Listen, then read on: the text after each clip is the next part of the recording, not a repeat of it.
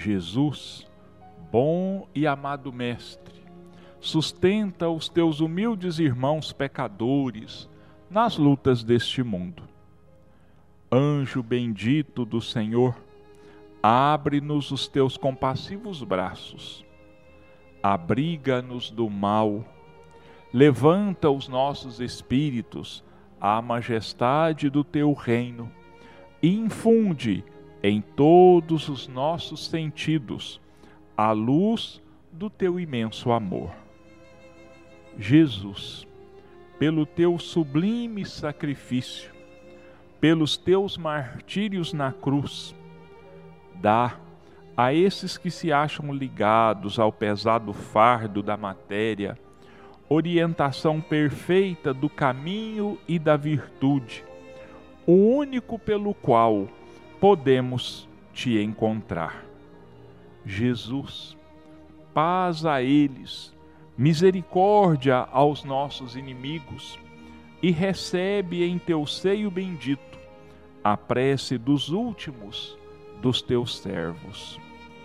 Bendita estrela, farol das imortais falanges, purifica-nos com teus raios divinos, lava-nos de todas as culpas, atrai-nos para junto do teu seio, santuário bendito de todos os amores. Se o mundo com seus erros, paixões e ódios alastra o caminho de espinhos, escurecendo o nosso horizonte com as trevas do pecado, rebrilha mais com tua misericórdia para que, seguros e apoiados no teu Evangelho, possamos trilhar e vencer as escabrosidades do carreiro e chegar às moradas do teu reino. Amiga estrela, farol dos pecadores e dos justos, abre teu seio divino e recebe a nossa súplica pela humanidade inteira. Aos nossos irmãos ouvintes, nossos desejos de muita paz, de muita harmonia a cada um dos nossos irmãos, tanto os encarnados quanto os desencarnados que energias sublimadas de paz, de harmonia, de saúde física e espiritual nos envolva a cada um, não só nesse momento, mas em todos os dias das nossas vidas, nos proporcionando aquilo que for do nosso merecimento e aquilo que estiver de acordo com as nossas necessidades. Capítulo 13 Que a mão esquerda não saiba o que faz a direita. Os infortúnios ocultos. Nas grandes calamidades, a caridade se agita e vêem-se generosos impulsos para reparar os desastres.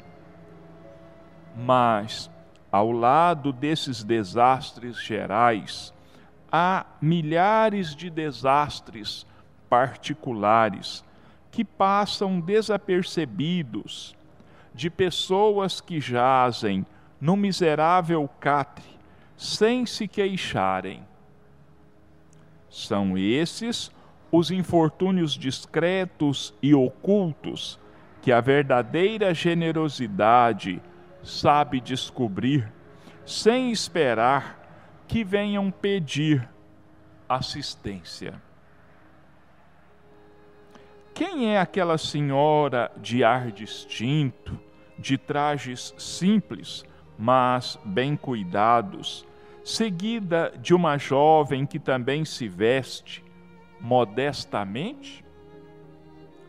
Entra numa casa de aspecto miserável, onde sem dúvida é conhecida, pois à porta é saudada com respeito.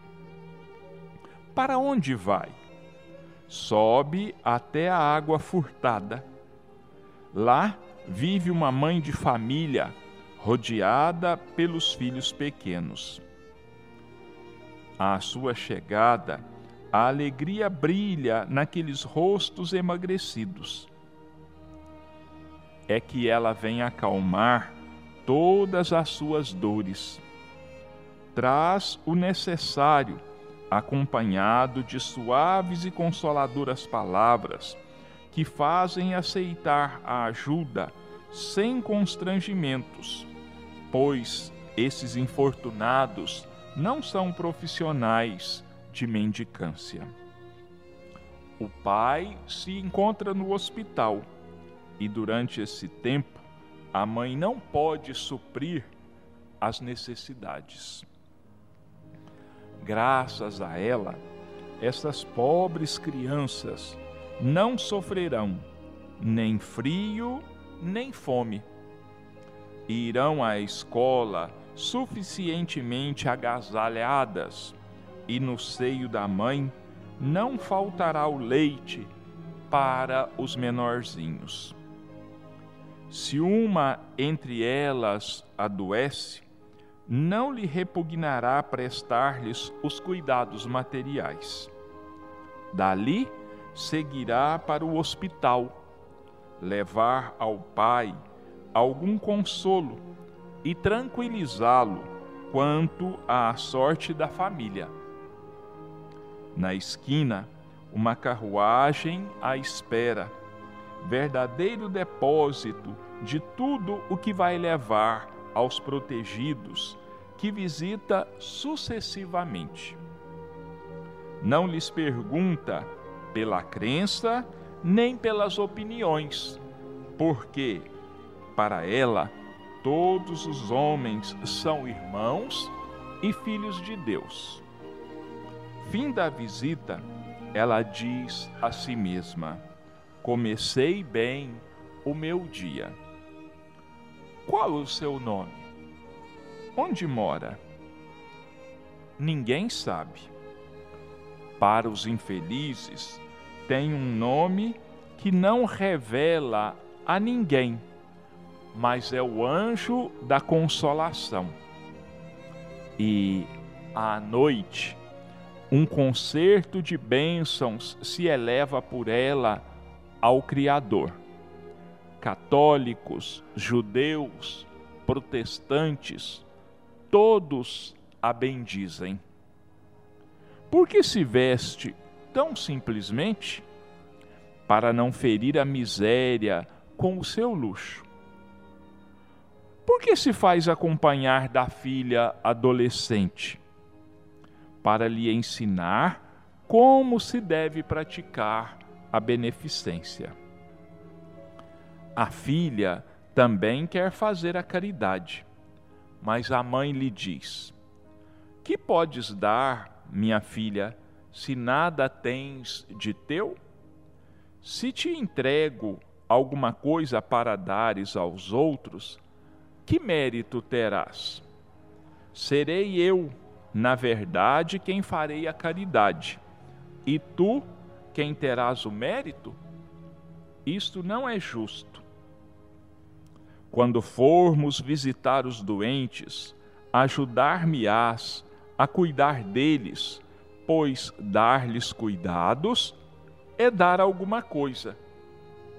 Isso não te parece suficiente? Nada mais simples.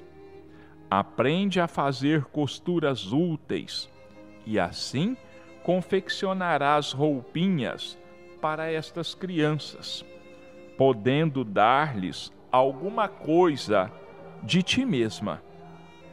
É assim que esta mulher, verdadeira, esta mãe, verdadeiramente cristã, vai formando sua filha na prática das virtudes ensinadas pelo Cristo. É espírita? Que importa?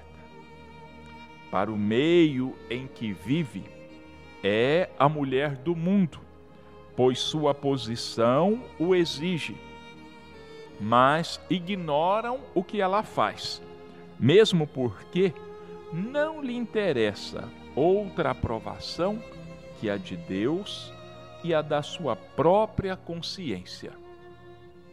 Um dia, porém, uma circunstância imprevista leva à sua casa uma de suas protegidas para lhe oferecer trabalhos manuais. Psiu, diz-lhe ela, não contes a ninguém. Assim falava Jesus.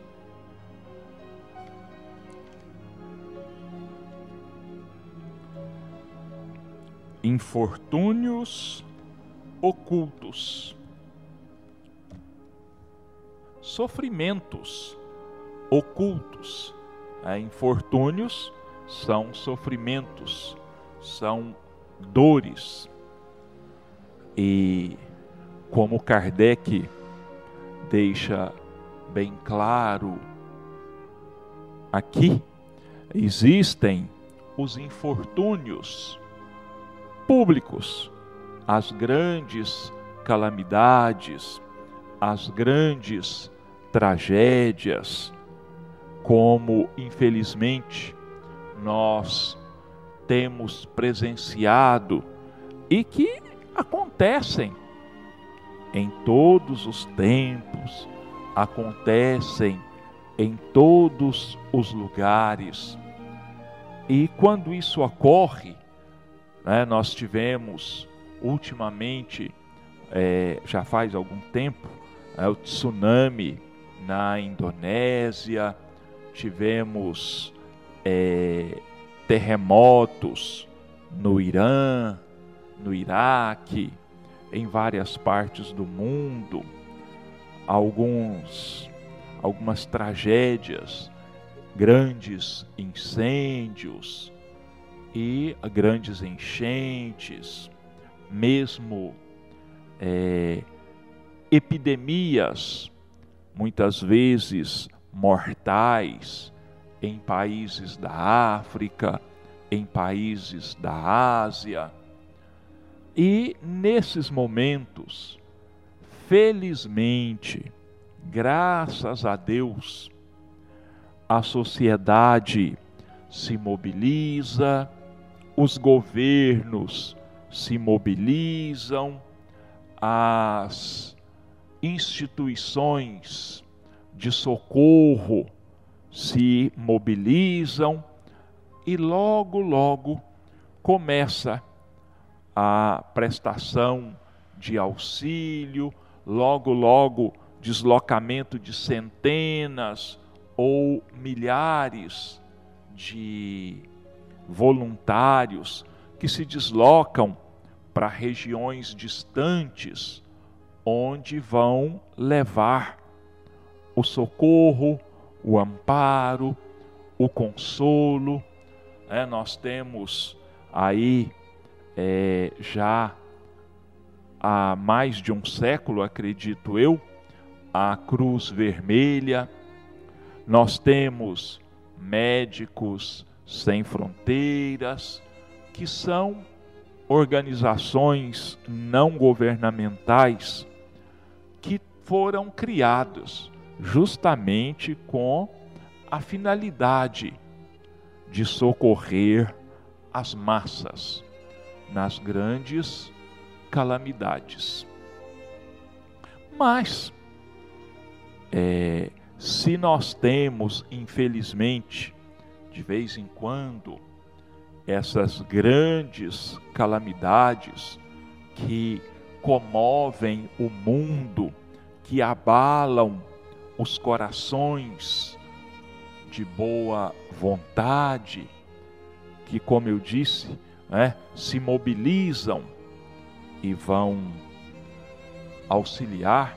Né? Nós tivemos em Minas Gerais a tragédia daquela barragem que estourou, né, aquela barragem de resíduos daquela mineradora e que destruiu praticamente uma cidade em Minas e deixou um largo rastro de destruição ao longo do Rio Doce, alcançando, né, como todos se lembram, as praias do Espírito Santo, uma grande tragédia de poluição ambiental, de desencarnes e assim por diante.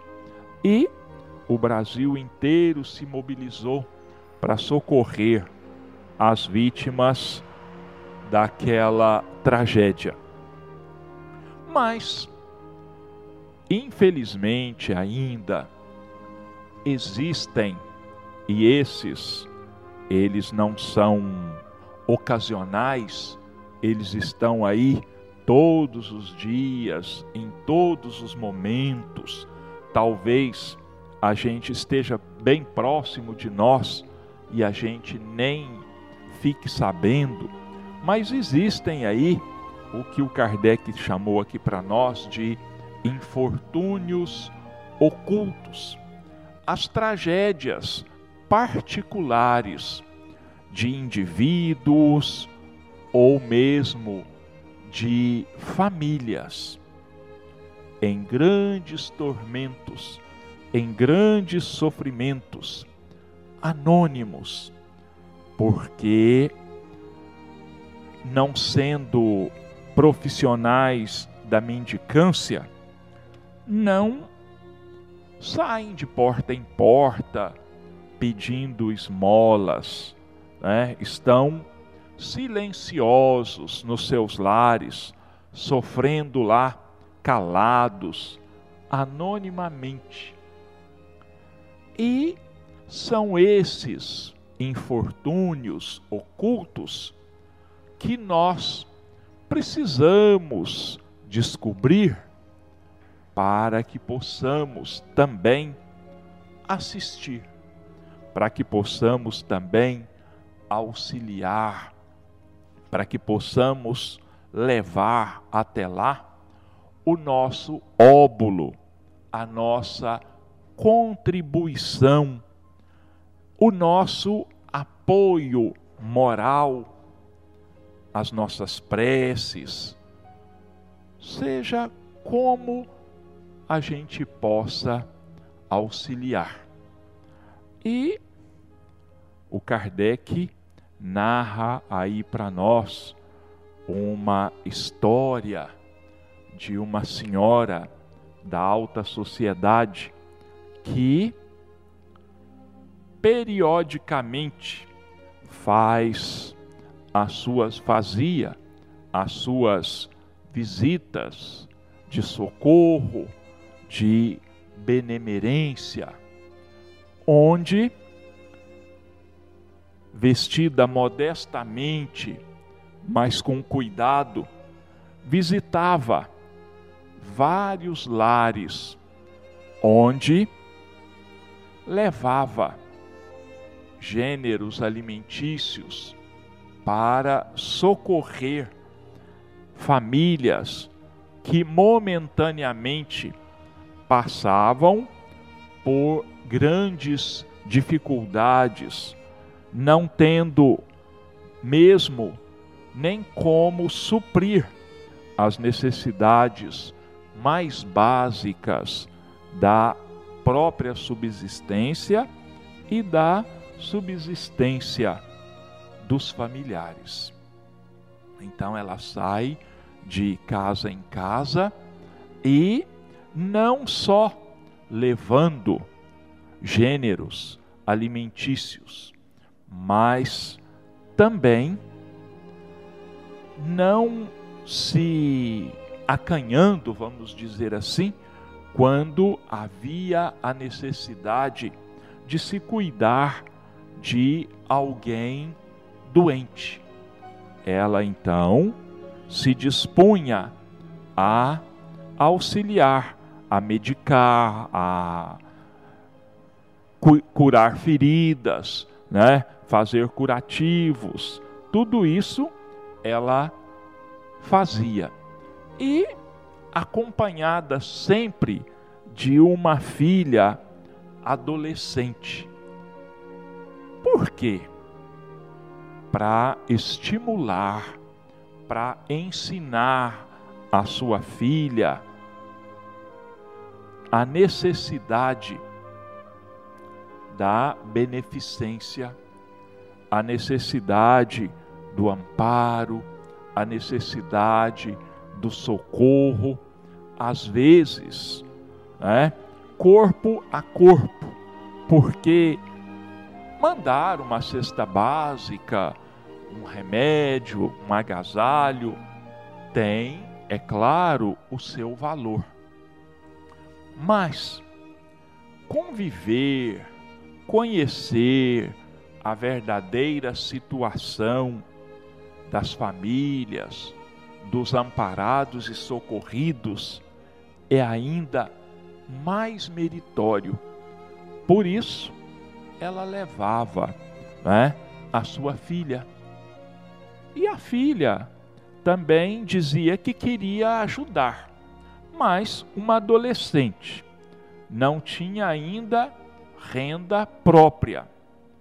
Como ela poderia ajudar? Como a mãe esclarecia: se eu te der alguma coisa para você passar para alguma família necessitada, para alguém em indigência, eu estarei fazendo a caridade e você é que leva o mérito. Isso não é justo. Então faça o seguinte: aprenda a costurar, aprenda a fazer roupas, fazer agasalhos, porque aí você estará dando do seu tempo, da sua disposição. E isso é dar alguma coisa. Isso tem um grande valor. E essa senhora, é, além de visitar essas famílias, né, ia até o hospital onde o chefe, o pai de uma daquelas famílias, estava internado, doente. Então ela ia visitá-lo e levar notícias da família para tranquilizá-lo, dizer que estava tudo bem, que estavam socorridos, que estavam com saúde. Isso também é ir de encontro aos infortúnios ocultos. É? É, a sua família, os seus amigos, é, aqueles que conviviam com ela, nada sabiam do que ela fazia. E isso para ela também não tinha o menor interesse, porque o objetivo dela não era ser louvada pelos homens. O que ela queria era a aprovação da própria consciência e a aprovação de Deus, de não se omitir diante da necessidade do próximo. E um belo dia, então, é, uma daquelas filhas daquelas famílias que ela costumava assistir, por acaso bate à porta dela vendendo trabalhos manuais. E ela é imediatamente reconhecida por aquela jovem que tantas vezes tinha recebido a visita dela e o socorro. E aquela jovem quis então agradecê-la, quis abençoá-la. E ela simplesmente diz: não conte a ninguém. É, e o Kardec finaliza: assim falava Jesus.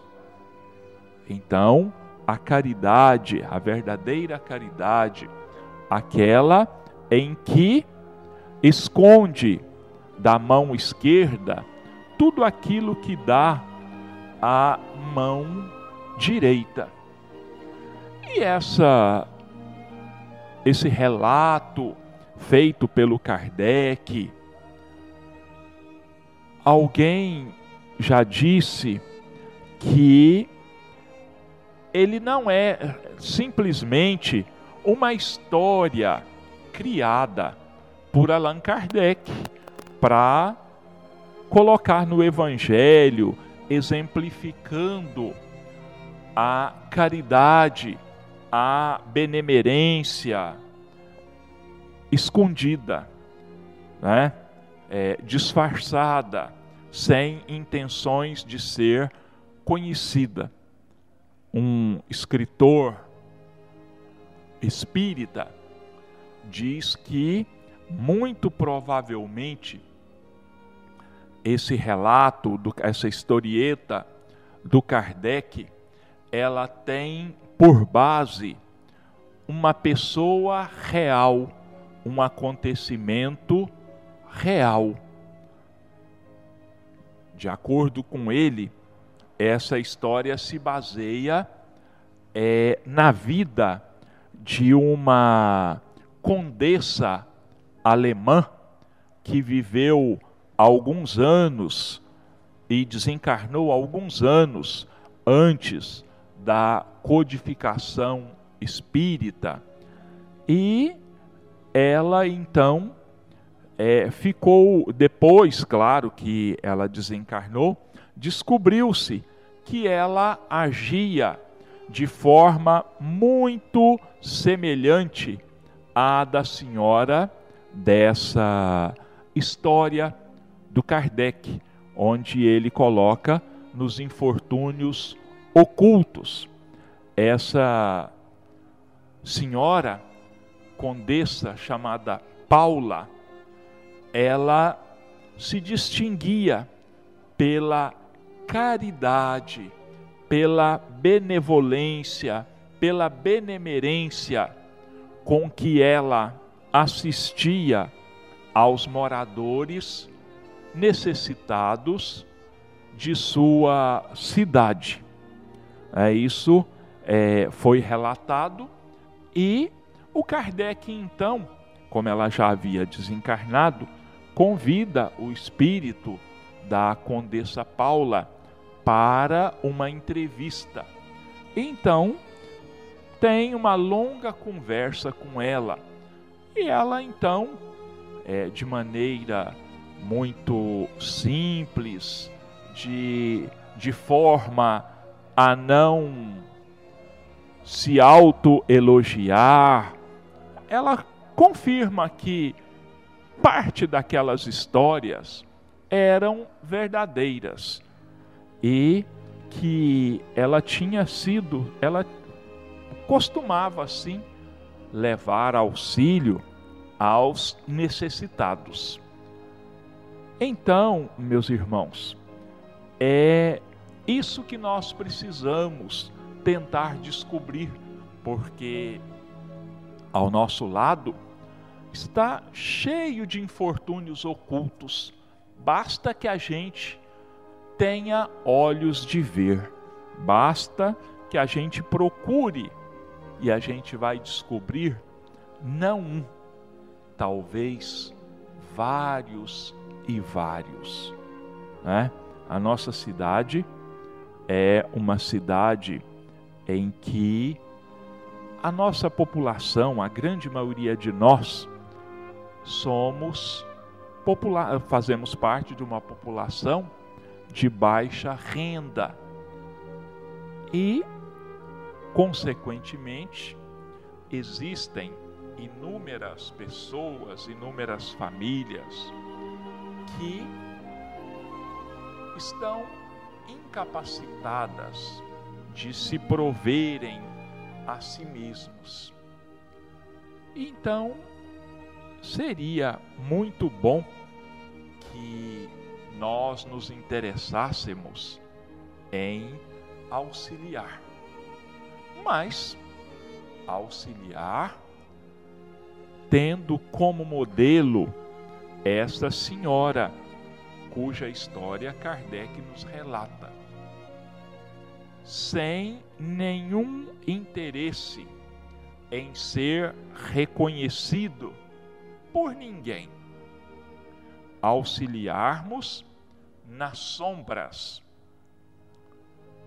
Que fique entre o benfeitor, o beneficiado e Deus. É o quanto basta. É o que é preciso ser feito. Então, todos nós, se prestássemos mais atenção, se visitássemos mais a periferia da nossa cidade, com certeza, logo, logo, iríamos descobrir casos como este. Pessoas que sofrem caladas lá anonimamente, que se envergonham de ter que sair batendo de porta em porta para pedir auxílio, mas que, com toda certeza, elevarão preces de agradecimento a Deus e a Jesus todas as vezes que, de forma anônima ou não, chegar até elas o auxílio, uma cesta básica, um agasalho, um remédio, roupas, calçados, com certeza serão recebidos com enorme gratidão. Então, meus irmãos, independente de que religião nós sejamos, isso não tem a menor importância, porque caridade é uma ação que não conhece denominação religiosa. A única denominação que a caridade conhece chama-se ser cristão. Então não importa, católicos, evangélicos, espíritas. Então não importa a nossa denominação religiosa. O que tem importância, o que precisa ter importância é que, como cristãos, nós nos reconheçamos como filhos de Deus, todos nós, e, consequentemente, irmãos uns dos outros. E irmãos devem, precisam estar sempre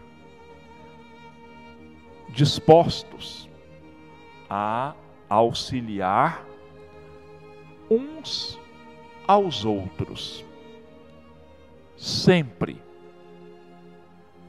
Se nós, seres humanos na terra, tivéssemos o verdadeiro desprendimento, se cultivássemos o verdadeiro sentimento de caridade, não haveria miséria na terra, não haveria mendigos, não haveria moradores de rua, não haveria pessoas pedindo esmola, passando fome, porque, como irmãos, e se fôssemos verdadeiramente cristãos, nós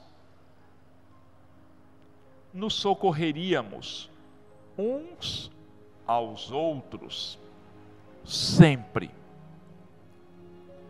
Há algum tempo é, saiu uma pesquisa nos jornais, em revistas. Em São Paulo, fizeram uma pesquisa abrangendo o desperdício de comida. Desperdício de comida. E, diante da pesquisa, fizeram-se cálculos matemáticos e descobriu-se que o alimento desperdiçado em São Paulo, na cidade de São Paulo, o alimento desperdiçado em um único dia na cidade de São Paulo daria para alimentar um milhão de pessoas. Vou repetir o desperdício diário de comida na cidade de São Paulo daria para suprir as necessidades, daria para alimentar mais um milhão de pessoas.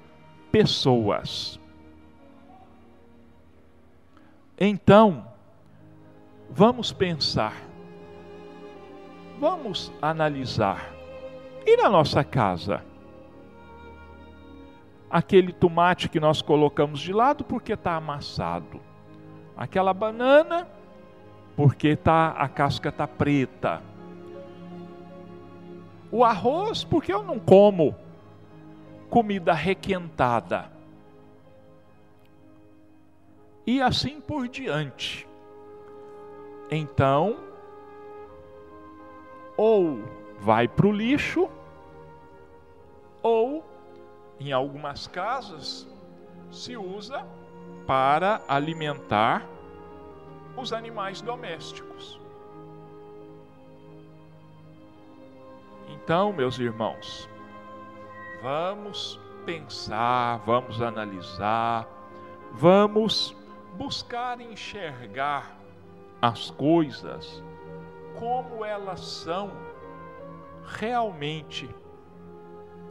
Vamos perceber que o pouco que possa sobrar na minha casa, o supérfluo, aquilo que eu não utilizo, com o do vizinho, com o do outro vizinho e mais outro, pode ser pode significar o único alimento que uma pessoa ou uma família vai ter à disposição em um dia, em um único dia da sua vida. Então vamos começar a prestar mais atenção, vamos procurar ter olhos de ver, ouvidos de ouvir. Vamos colocar a nossa sensibilidade para trabalhar. Vamos buscar detectar os infortúnios ao nosso redor as dores que existem ao nosso redor e vamos procurar, de alguma forma, tentar amenizar esse problema. Vamos levar o nosso socorro a esses nossos irmãos, ainda que seja mínimo, mas não importa. O que importa é a intenção de auxiliar, o desejo de contribuir para a solução do problema. Um dia você faz, no outro, o outro vizinho faz a parte dele, ou nos juntamos todos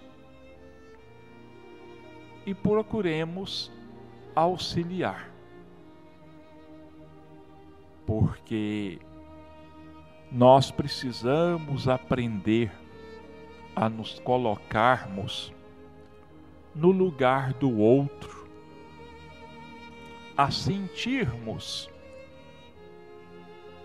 a dor do outro,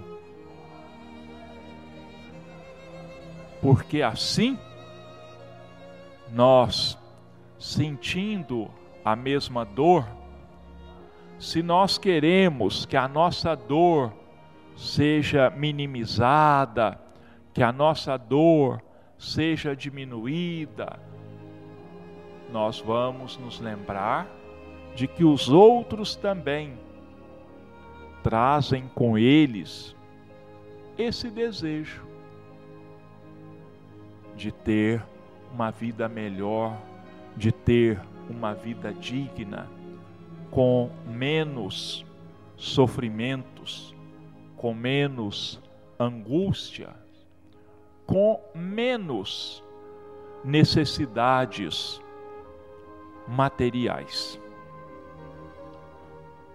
Bom, vamos partir agora para o segundo segunda parte dos nossos comentários desta manhã de hoje, nosso texto aqui do Rumo Certo, hoje o capítulo 54 é bem extenso, são três páginas, mas o livro não é um livro tamanho padrão, ele é menor, então não é muito, muita coisa não.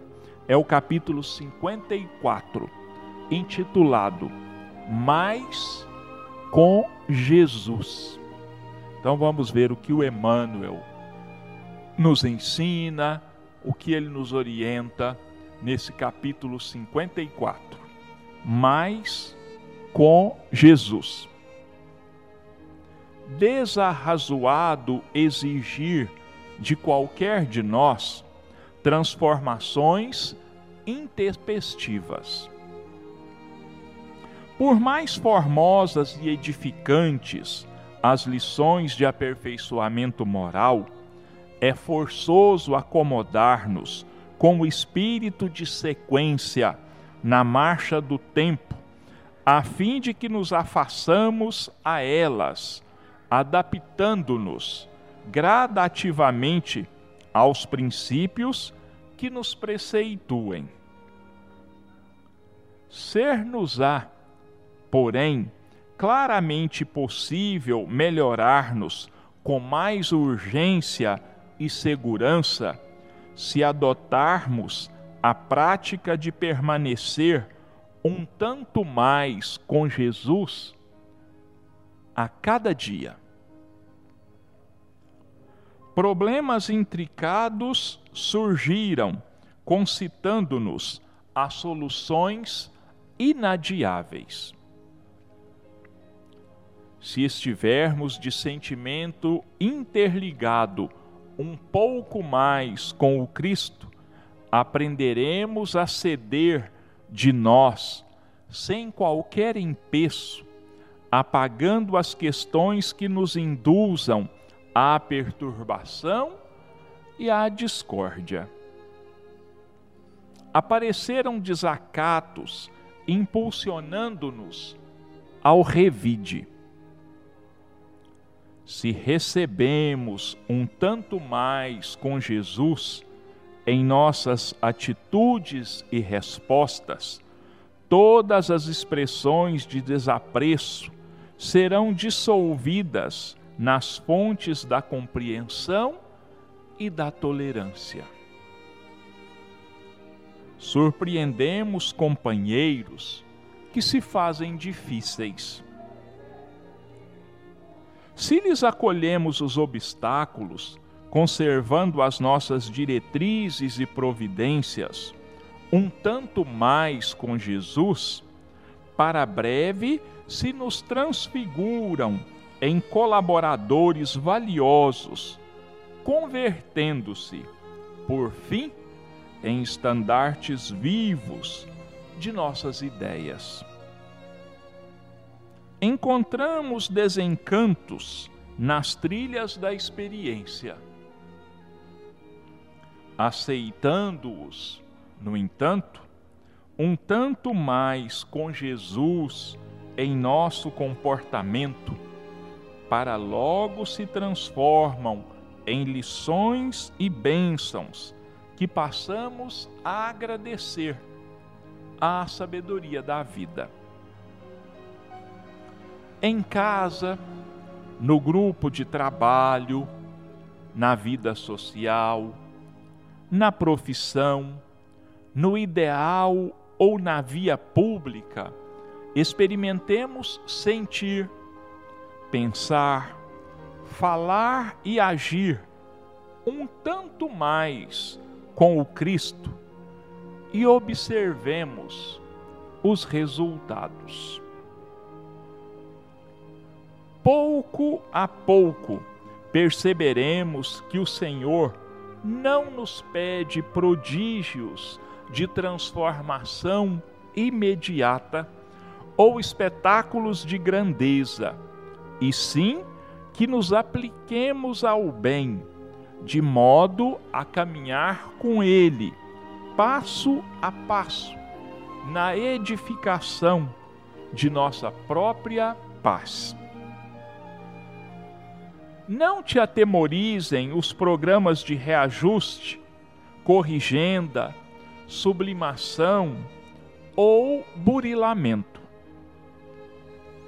Ante as normas que nos indiquem elevação para a vida superior, recebamos-las respeitosamente, afeiçoando-nos a elas e, seguindo adiante, na base do dever retamente executado e da consciência tranquila.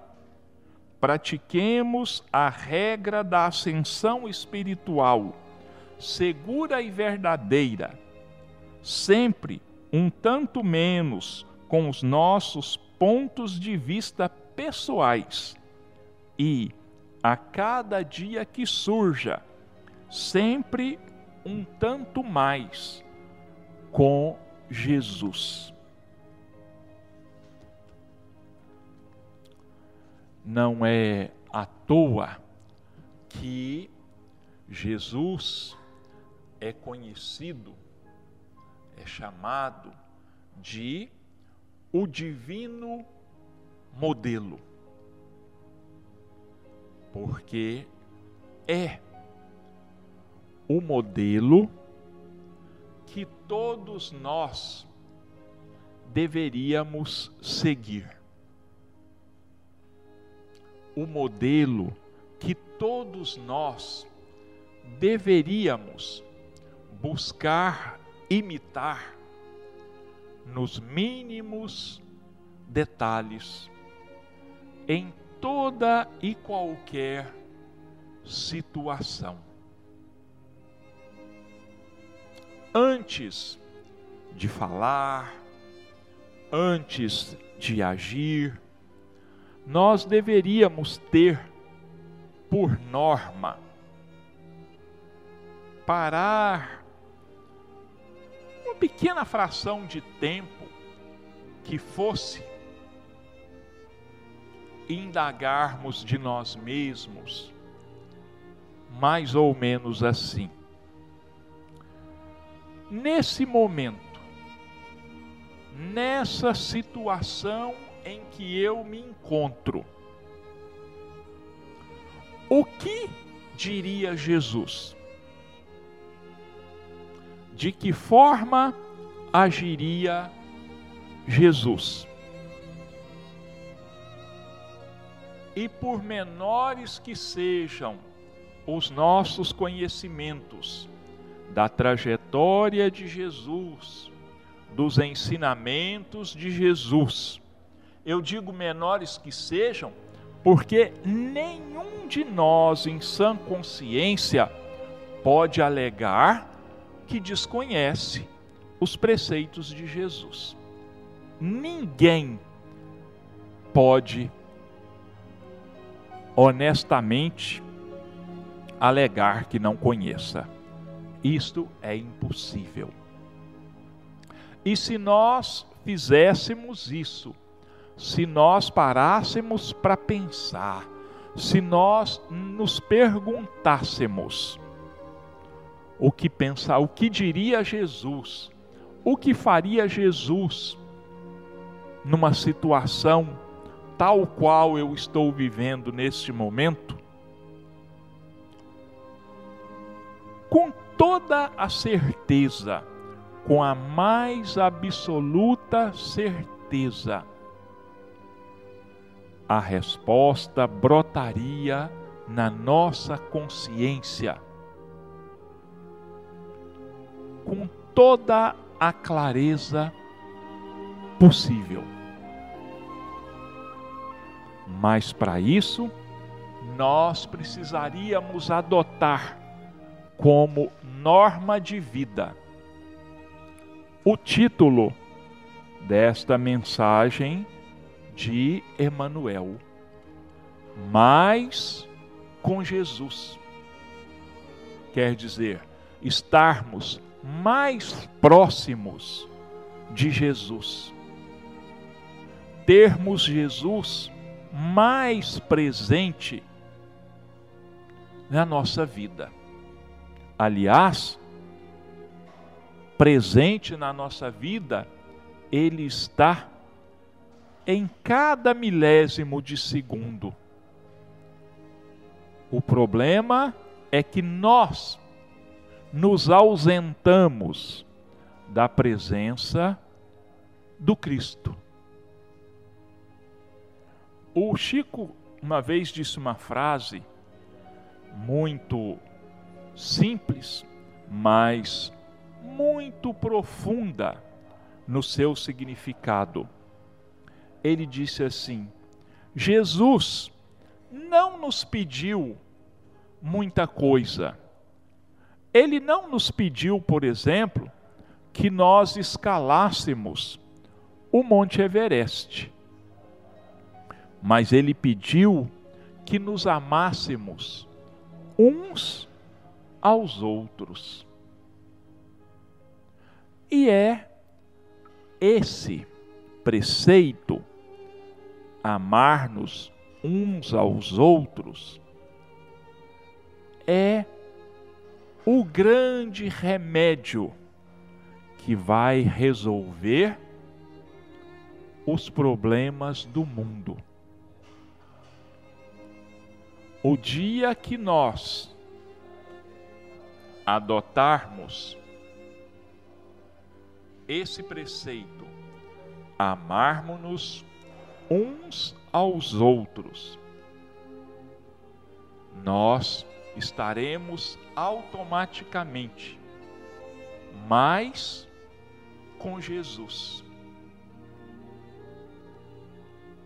Nos problemas com a família, com os amigos, no trabalho, na diversão, na via pública, na saúde e na doença, nas tristezas e nas alegrias, com toda certeza, nós seríamos muito mais felizes, porque a partir do momento em que nós passarmos a nos amarmos uns aos outros verdadeiramente, o reino de Deus se fará na terra. É claro, isso vai chegar um dia. É a nossa destinação, é a destinação da terra. Mas por que nós não fazemos um pequeno esforço para apressarmos a realização do reino de Deus aqui na terra? Bom, nossos irmãos, nós chegamos ao final por hoje dos nossos comentários. Agradecemos a paciência e a boa vontade de todos. Agradecemos a Deus e a Jesus, agradecemos a espiritualidade amiga que nos sustenta e que nos ampara a cada momento das nossas vidas. E agradecidos por todas as luzes, por todas as bênçãos, pela saúde física e espiritual, por todas as nossas alegrias, pelas nossas dificuldades. Nós agradecemos a Deus da maneira mais simples possível que nos foi ensinada por Ele mesmo. Então nós dizemos: Pai nosso, que estás nos céus, santificado seja o teu nome, venha a nós o teu reino, seja feita a tua vontade, assim na terra como nos céus. O pão nosso de cada dia dá-nos hoje, Senhor. Perdoa-nos as nossas ofensas, assim como nós perdoamos a todos aqueles que nos tenham ofendido, e não nos deixa entregues às tentações, mas livra-nos de todo o mal, e que assim seja.